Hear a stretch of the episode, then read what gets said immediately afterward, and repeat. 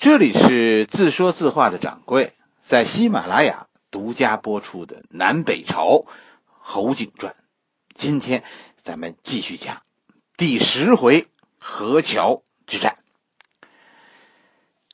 高欢手下，咱们以前讲过是吧？高欢手下有两个特别的亲信，一个是在小关之战中自杀的窦泰，另一个叫高傲曹。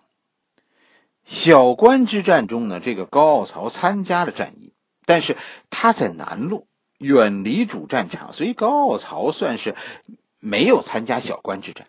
第二战呢，就是沙苑之战，高傲曹参加了，但是呢，他是负责在红农防守，所以实际上这两次战败，高傲曹都没有机会上场。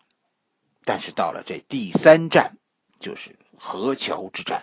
高潮参加了，而且最终证明了一件事儿，什么事儿呢？跟宇文泰斗啊，是一件很危险的事儿。你除了武功要好，脑脑子机灵，是吧？你还得得到老天爷的眷顾。宇文泰这个人运气太好。上一回咱们讲到说，公元五百三十七年，这一年中呢。高欢两次被宇文泰击败，这在匈奴人的圈子里，这就这就要出事儿了。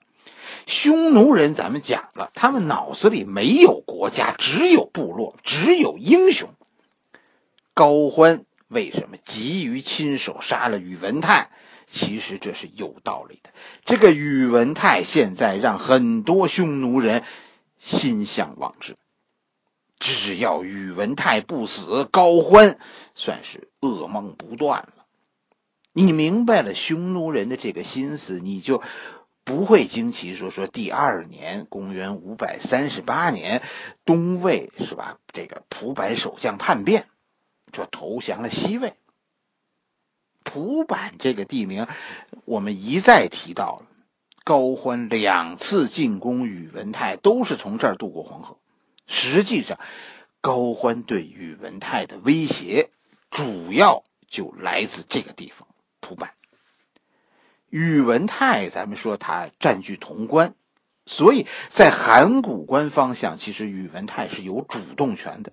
因为你打不进来，所以这里呢，就是我什么时候打出去这个问题了。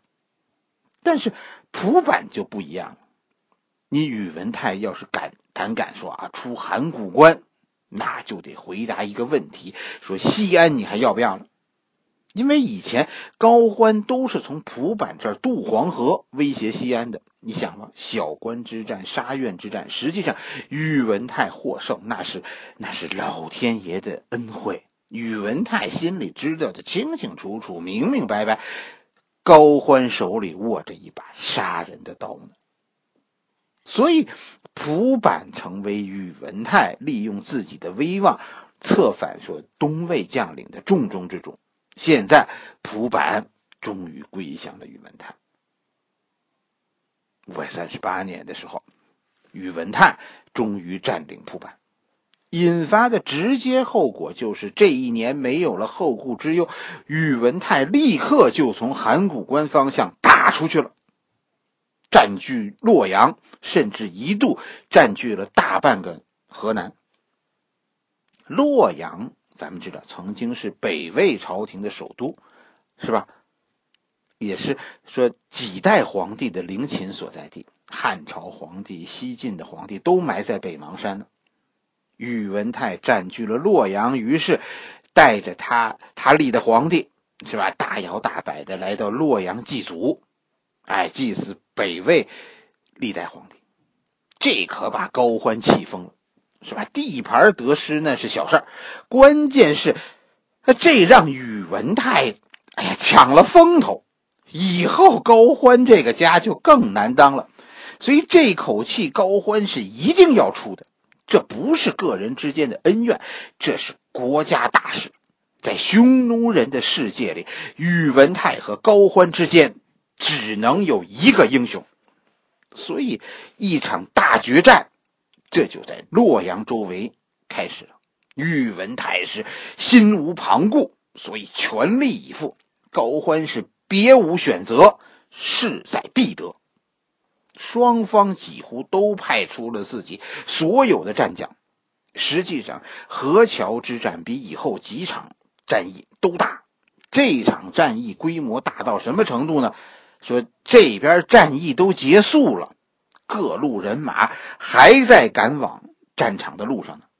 就说双方都调动了一切可以利用的力量，不管多远，不管走到战场得多长时间，只要你是个兵。公元五百三十八年，你就是朝着洛阳方向走。这一战叫叫河桥之战。河桥在哪儿呢？这个地名曾经困扰了我好久。到底河桥在哪里？哎，最后我找到了。是这样，咱们一提到匈奴人，总是觉得他们很落后，是吧？很很凶残。但其实我跟你说，匈奴人、北魏人是非常聪明的一群人，这个不用我多说。有机会你去看看大同边上的云冈石窟，是吧？你去洛阳看看龙门石窟，这都是最有力的证明。我必须得承认，说到目前为止，给我最大心灵震撼的就是龙门的卢舍那。当我走上那个。台阶大佛就突然出现在眼前的那一期那一刻，当时阳光正照在他的脸上，我当时的感觉心里就就只有两个字：伟大，无边的伟大。匈奴人并不笨，恰恰相反，他们很聪明。一个能修出卢舍那大佛的人，能让一座建筑说啊直指人心。他的智慧让人惊叹。北魏其实有很多建筑是值得我们赞叹的。你比如说，在北魏时期就曾经有一座黄河大桥的。河桥之战中的河桥，指的就是这座黄河大桥。桥当时的位置应该在洛阳以东，在虎牢关以西，北魏人建的。实际上，河桥之战和以后的邙山之战，是吧？双方争夺的都是这座河桥。宇文泰是试图切断这座桥，而对于高欢来说，这座桥是生命线。高欢的大本营在晋阳，是吧？在黄河以北，而东魏的首都在邺城，在黄河以南，就靠这座桥连接两地了。所以。咱们似乎又说远了。书归正传，咱们接着刚才讲，宇文泰五百三十八年打出函谷关，是吧？攻破洛阳，直接就威胁到这座桥。这座桥从一开始建造就是一个军事设施，所以在桥的两边，对吧？都有一座城堡。河桥之战就发生在河桥南城。这个南城指的就是，呃，河桥南岸的这座城堡。高欢现在控制着河桥南城，并且依靠这里和和东部的虎牢关，哎，形成一个纵深防线，就挡住了宇文泰。哎，宇文泰现在沿着连霍高速向东进攻的步伐就停在了这里，就是河桥南城。双方就在河桥以西形成战线对峙。打破这个僵局的人就是侯景。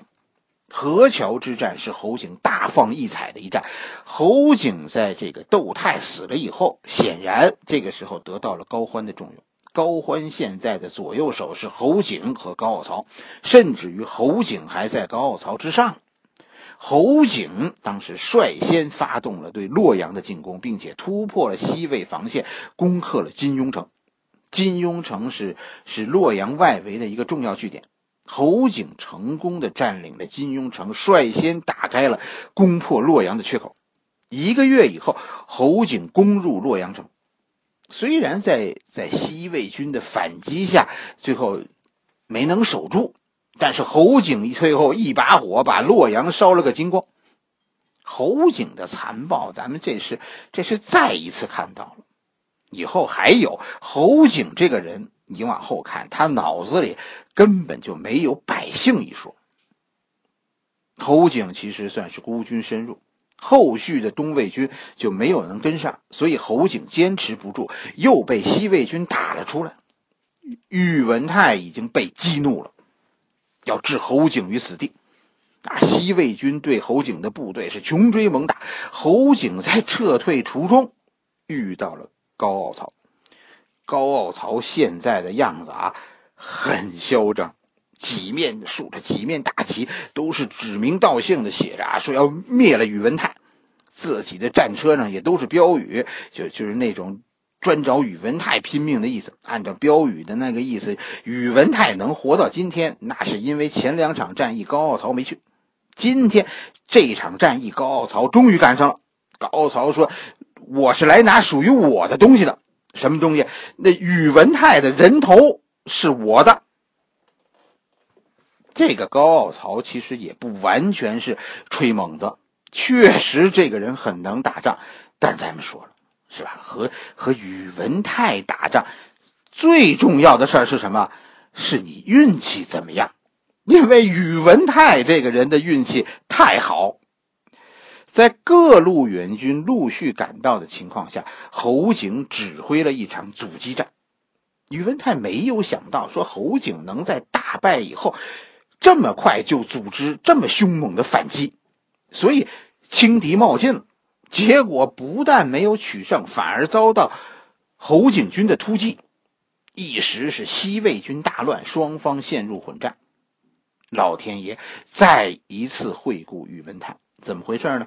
混战中啊，宇文泰的战马中箭，就跑了一段路，马就死了，把宇文泰就从马上周下来了。这时候正遇上一股东魏追兵。宇文泰眼看就要被抓住了，就在这千钧一发的时候，来了一手下。这手下很聪明，立刻就脱去了战袍，然后把头盔也给扔了。这个东魏和西魏啊，他们的军装差不多，就是就是头盔的样式区别很大，再一个就是战袍的颜色区别很大。宇文泰这个时候已经从马上摔下来了，头盔是也没有了，盔甲也都摔散了。根本就分不出他是将军还是小兵。这个宇文泰的手下很聪明，聪明在哪呢？眼看着东魏军走到跟前，他冲着宇文泰大骂：“你个笨蛋！你的主人是谁？往什么地方跑了？”东魏这些士兵一看，以为这是自己人抓住了一个西魏的小兵，这这就没什么油水，所以就没理他们，放过了他们，继续往前追了。宇文泰就是靠这样逃过了一劫，回到大营，宇文泰就急眼了。这是生平从未有过的奇耻大辱！好你个侯景啊，我非杀了你！宇文泰这回把自己最精锐的部队都调上来了，就朝着侯景这个方向猛攻。宇文泰啊，对侯景算是动了真感情。这就苦了高傲曹了。高傲曹是看见宇文泰战败了，就朝这个方向冲下来了，一路就是高喊：“我只杀宇文泰，你们都闪开！”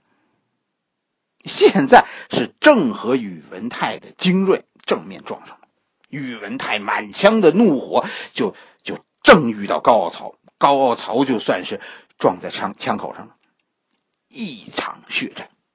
高傲曹真的是很勇，他的部队也。真够强横，一直打到什么程度？最后就剩下高傲曹一个人。高傲曹只身逃出，就跑到了河桥南城。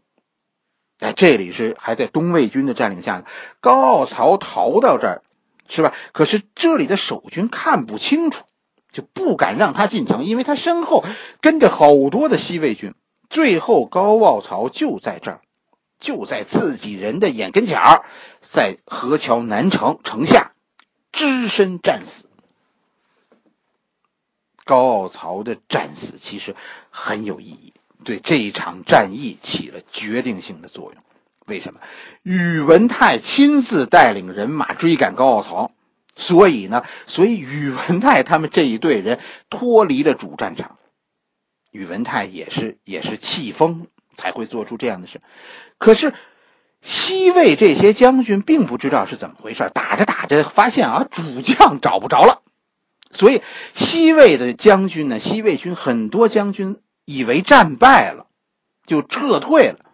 咱们讲了好几回了，是吧？这个匈奴人打仗是很情绪化的。我们汉人打仗，你要是撤退，你可能撤回大营，是吧？人家匈奴人有马，跑得比咱们快。宇文泰这些手下的匈奴人找不着统帅了，以为形势不好，结果呢？结果好多人就直接撤回了关中，跑回家去了。等宇文泰得胜回来一看，好家伙，大营都空了。人都快跑光了，没辙了。实际上，宇文泰打胜了，是吧？可是现在眼看着手下人都跑了，宇文泰不得不也撤了。再不跑，东魏人一会儿明白过来就追上来了。结果这场战役稀里糊涂的打胜了的宇文泰，最后反而撤退了。东朝东桥就河桥之战，就就这么稀里糊涂的就就结束了。肯定说打完之后，双方都在问，是吧？到底这一战咱们谁打赢了呀？高欢含着眼泪说：“我打赢了，为什么呢？因为我夺回了洛阳，我把宇文泰打回去了。可宇文泰也说，我打赢了，是吧？洛阳，我们去洛阳就是祭拜一下祖先，我已经拜过了。而且洛阳看现在形势，我要是想去，我随时可以再去。关键是我杀了高傲曹。”对吧？疼不疼？这事儿你得去问高欢。高欢就这样失去了自己的左右手。窦泰在小关自杀，高傲曹在南城战死。河桥之战结束了东西魏已经持续了三年的相互攻打，东魏损失惨重。西魏也无力再战，双方就转入休整。所以从公元五百三十八年到公元应该是五百四十二年，是吧？哎，魏国终于有一个短暂的和平。小战虽然不断，冲突常有，但大规模的战争停止了整整四年。不过，爱好听故事的朋友。我跟你保证，东西魏之间的和平那是暂时的。这匈奴人呐，他们闲不住的。好了，我们今天的故事就先讲到这里。这里是自说自话的掌柜，在喜马拉雅给你讲南北朝侯景的故事。